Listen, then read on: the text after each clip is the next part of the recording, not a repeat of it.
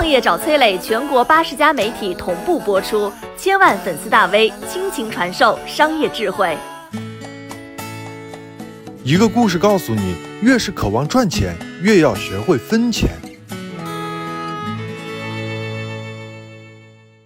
杜月笙一生当中啊，有两个最重要的画面。黄金荣第一次给了他重赏，他把钱分给了兄弟们，这是枭雄的起家。油库登进的时候啊，杜月笙在香港当着子女的面，把一张张欠条扔进了火盆里，这是大佬的羡慕。无数江湖儿女奉杜月笙为教父。但真正读懂他还能身体力行的，一百年了，也就这么一位，钱风雷。二零一二年，李亚鹏举办的一次慈善晚宴上，最后压轴的拍品是一件起价一百万的新疆和田玉观音。身穿白色西服、浅蓝色裤子的钱风雷坐在嘉宾席中，第一个出手，直接举牌一千万。当时有人跟价一千一百万之后，他又迅速举牌两千万，一举拿下了当晚的标王。李亚鹏笑着调侃他：“哎，我见过大方的，没见过您这么大方的。您干脆叫钱多多好了。”钱风雷啊，笑着摇了摇头，言语间略带点宁波口音：“没时间出力，出点钞票好了。”这就是钱风雷的出场。因为钱多而被世人记住的钱多多，和杜月笙一样，投胎啊都不算好，穷人家只有烦恼多多。一九七六年，钱凤雷出生在宁波的一个村庄当中，父母都是农民。童年留给他最深刻的记忆，就是自卑，因为要帮父母一起插秧，经常干农活，耽误学习。学习成绩不好的钱凤雷一直不受老师的待见。小学课堂上，老师让同学们说说人生的理想。穷小子说：“我要买下一个庄园，盖很多很多的房子，让亲人朋友能够生活在一起，让父母可以不用这么劳累。”这个不算伟大的梦想，得到的是狠狠的嘲笑。就凭你，等到下辈子去吧。那一天啊。流着泪飞快跑回家的眼泪多多，整夜无眠。老师的嘲讽式教育很有效果。钱风雷从此立誓，这辈子只干一件事儿，搞钱。江浙人的商业头脑似乎是与生俱来的。三年级啊，钱风雷就领着小伙伴一起去挖田螺。第二天早上，钱风雷负责把大家挖来的田螺拿到集市上去卖，赚了一块一毛两分钱。分给小伙伴的时候，大家都傻眼了，这可是五分钱一根冰棍的年代。你一定以为一个商业天才就这样造就了，其实命运发给钱风雷的角色，并不是商业精英，他的归宿啊，在江湖，在海边。升到初中时，因为学习成绩太差了，钱风雷被学校劝退。恨铁不成钢的父亲和青春叛逆期的儿子，竟然因此断绝了关系。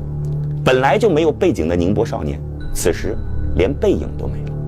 为了生计啊，他想方设法地养活自己。喝水充饥，露宿街头，摆摊卖货，这样贫穷且落魄的日子一直持续到了二零零零年。千禧年，已经二十四岁的钱风雷因为没钱付房租，元宵节被房东赶出了出租屋。如果此时让人压住这个钱风雷未来能成事儿，这一定是一比一万倍率的赌局。但是在赌桌上，永远不缺奇迹。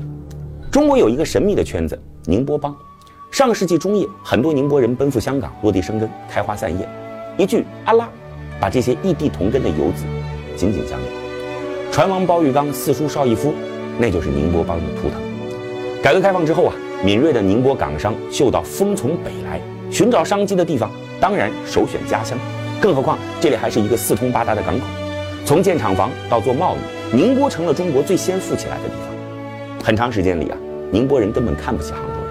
香窝人是宁波人对省城的描述。至于后来钱多多的朋友从湖畔花园开山辟地，凭一己之力改变了一座城的命运，让宁波拍马难追，那又是另一个故事。总之，在那个万元户都稀有的年代，宁波早就已经是富豪城群了。这样的富豪圈啊，很快被澳门赌王何鸿燊盯上了，让宁波富豪来澳门旅旅游，来鸟笼花花钱，这事儿得做。赌王邀你去做客，你怕不怕？但如果是老乡带你去发财，你想不想？钱风雷就是那个左手牵着鸟笼，右手牵着老乡的中间人。至于为什么会选中钱风雷，江湖当中有不同的版本。其实啊，也并不难猜。奔三的年纪，一事无成的窘境，初中辍学的文凭，从小对金钱的渴望，身边土豪林立的环境，你说他还能选哪条路？干一行爱一行，叠马仔这行要干好，必须要大方。这事儿。钱风雷懂，在人前啊，你得有面子，人家才会跟着你的路子。还没怎么赚钱的钱风雷啊，做到了真不爱钱。他的好朋友后来也说过这句话，真是人以群分。二零零八年四川汶川地震的时候呢，化名风雷捐款了十八万。二零一零年玉树地震，托人到宁波市慈善总会刷卡捐了八十八万。二零一一年向免费午餐捐款五十万。二零一三年菲特台风爆发，他向老家宁波捐了一千万。做公益呀，哈，这大方不够个性，钱多多的大方让人瞠目结舌啊。他在亲戚婚礼上给每个人派红包一万块钱，在同学会上，他向全年级的同学每人送出一台崭新的 iPhone 六，在宁波老乡的婚宴上，他送给新郎新娘一辆兰博基尼，看，这面子做足了，带人去澳门旅游的生意也就做得更大了。这个行业，客人缺钱了，你要能及时提款；客人运气不错，收获颇丰，你要能及时到账；客人有点状况，你得忍得住，扛得牢。钱多多因为大方，自然也就成了宁波。乃至浙江富豪圈的宠儿，想去澳门旅游的浙江人，毕竟太多了。总有人认为呢，钱多多是靠杭州小老乡上的位，省省吧，是杭州小老乡想认识钱多多。钱多多大方会玩，关键是身边有一群和他同去澳门旅游、赤膊相交的各种颜色的大佬。